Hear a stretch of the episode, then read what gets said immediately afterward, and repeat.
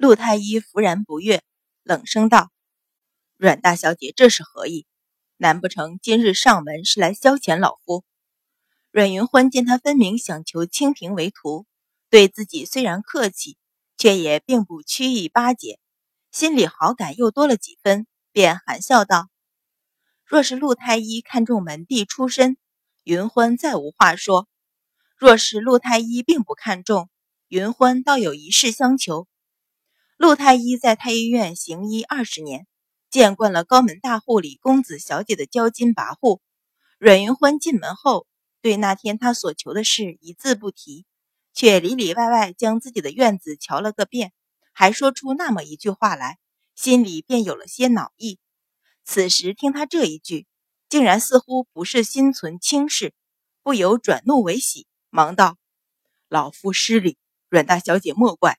有话还请阮大小姐明言。”这几天阮云欢多方打探，深知陆太医颇有口碑，今天看过屋子，再出言试探，对他为人欣喜了几分，便也不再绕圈子，身后换过清平，正色道。那日陆太医曾提过有意收清平为徒，陆太医一听，精神顿时一振，忙点头道：“不错，清平姑娘天生异于常人，正是学医的好材料。那天老夫人寿宴上，老夫也看得出清平姑娘的为人，所以才越礼向大小姐请求。”阮云欢点头说道：“清平在此之前学过几年药理。”如今我身边还缺不了他，暂时还不能放他出府。若是陆太医当真不介怀他丫鬟的身份，我便允他拜陆太医为师。陆太医大喜，忙道：“阮大小姐肯答应，老夫感激不尽。哪里还敢强求阮大小姐放人出府？”在陆太医耳里，听到的是阮云欢答应他收清平为徒；而在清平耳里，听到的却是暂时不能放他出府。不由豁然抬头，向阮云欢望来。暂时不能，也就是说，大小姐已经想过日后放他出府，心中一阵激动，扑通跪倒，大声道：“小姐，清平不走，清平要跟着小姐。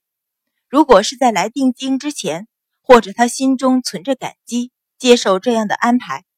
可是这一个月来，阮府中发生的一切，让他知道，如今的阮相府。”明着看光鲜富贵，对小姐来说却时时可能受人陷害。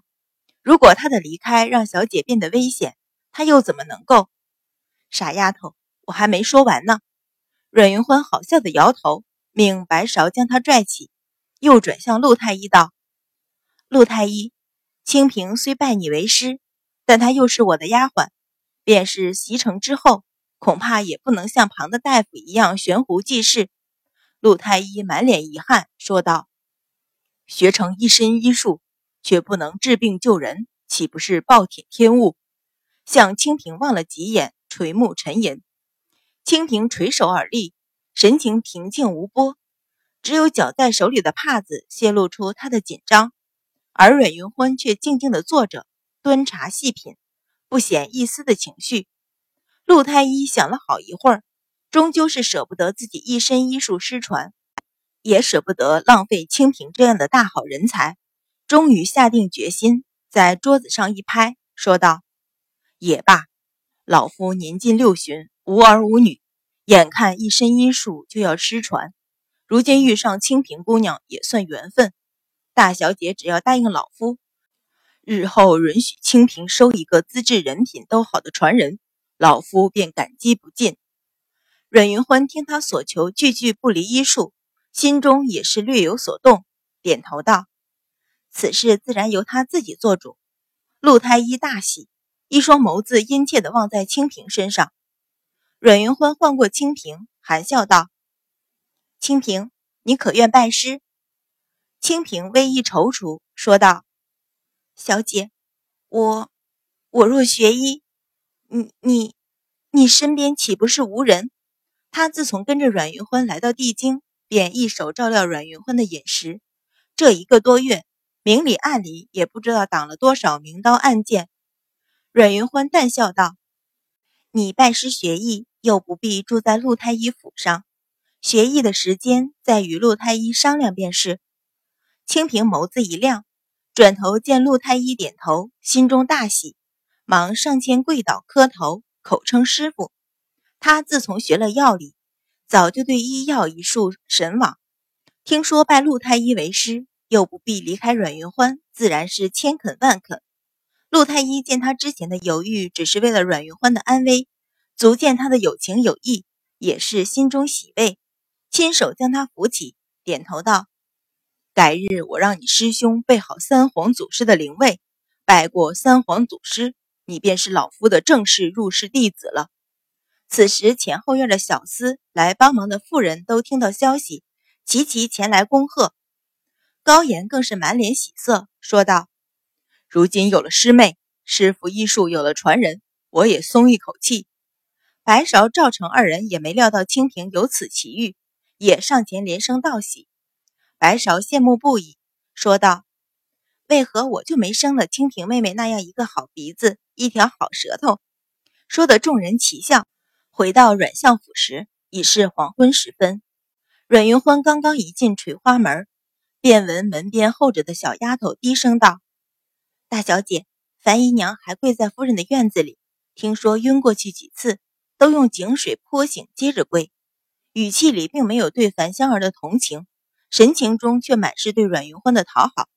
虽然只是短短一个月，这位阮大小姐的手段，府中上下已无人不知。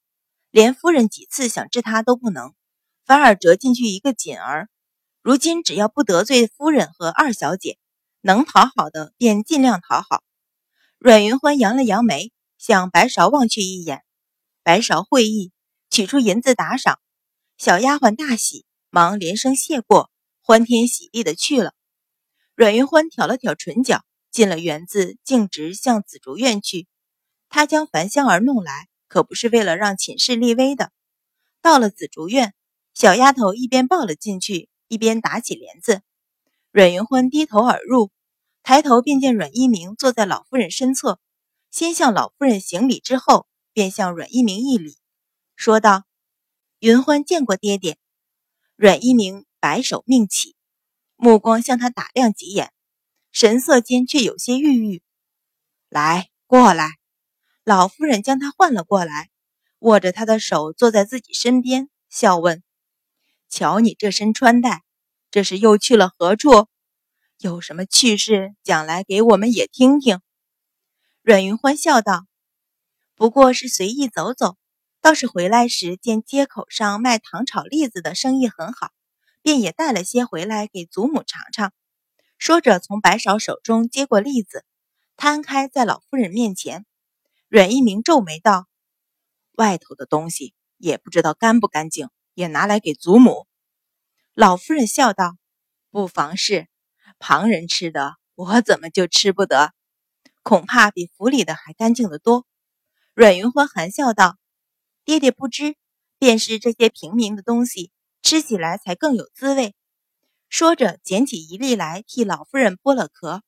老夫人放嘴里一嚼，连连点头，说道：“嗯，淡淡的甜，又有一股清香。明儿你也尝尝。”说着，令丫头分一些到阮一鸣面前。阮一鸣忙起身谢了赏。有丫头将栗子剥好，尝了一粒，果然味道甚好，便也不再阻拦。老夫人一边吃栗子。一边向阮云欢笑问：“你成日往外跑，外边就那么好？有什么有趣的，说给我们听听。”阮云欢笑道：“不过是些街上的杂谈，祖母要听，云欢便说一些给祖母逗乐。”老夫人连声说好。阮云欢便道：“帽子胡同那里有一个铁匠，去年起了妻，成亲当晚才知道。”那女子竟然比自己大了三十几岁，老夫人惊讶，竟然有这等事。阮云欢微笑道：“媒人的嘴，戏子的腿，当不得真。”老夫人点了点头，眸子里露出一抹深思。阮云欢又道：“前几天大雨，有人分说护城河冲上来一具尸体，众人赶了去瞧，却是一头死驴。”老夫人撑不住大笑：“这可不是胡说，怎么会把驴当人？”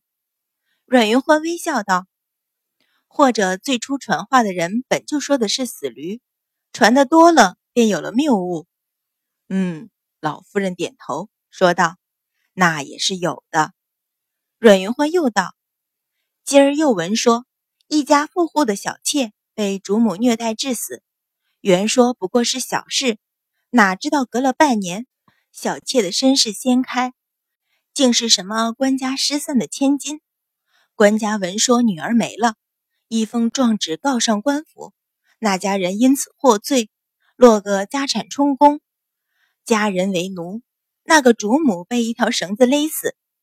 老夫人一怔，抬头向阮一鸣瞧了一眼，点头道：“若是寻常人家的女儿也倒罢了，偏偏碰上是官家的千金。”阮一鸣却脸色微变，凝目向阮云欢注视。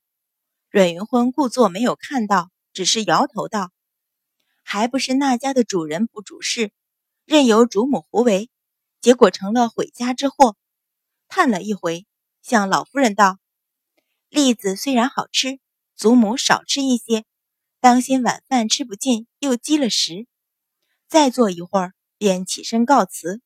老夫人待阮云欢离去，才向阮一鸣问道。听说今儿樊姨娘和云乐打了起来，阮一鸣苦笑说道：“原来母亲也听了信儿，心里也明白。”阮云欢说这三件奇事，句句有含有深意。老夫人若没他提醒，就算知道今天的事，也不会来问。老夫人点头，想了想，皱眉道：“姨娘虽然要立规矩，但她终究是侍郎千金，略加惩治就好。”阮一鸣又何尝不知此事若处置不妥，他和樊世浩之间必生嫌隙。樊世浩虽然只是三品侍郎，但朝中关系盘根错节，牵一发而动全身，谁又敢肯定自己没有事情犯到刑部的手上？只是想到秦氏，叹了口气道：“今日也果然闹得不像话。这府中总要有些规矩。再说后宅的事。”儿子也不好插手。老夫人皱眉道：“你是一家之主，怎么总让女人气到头上？”这话已说得极为明显。这十年来，阮一鸣夫刚不振，致使整个相府寝室只手遮天，便连女儿阮云乐也跟着养得骄横刁蛮。阮一鸣治了治，点头道：“儿子知道了。”老夫人目光向室内几名丫头一扫。轻轻叹了口气，说道：“你也去吧，好生安抚云乐。”这话也只能说到这里。事情要怎么做，还在阮一鸣自个儿。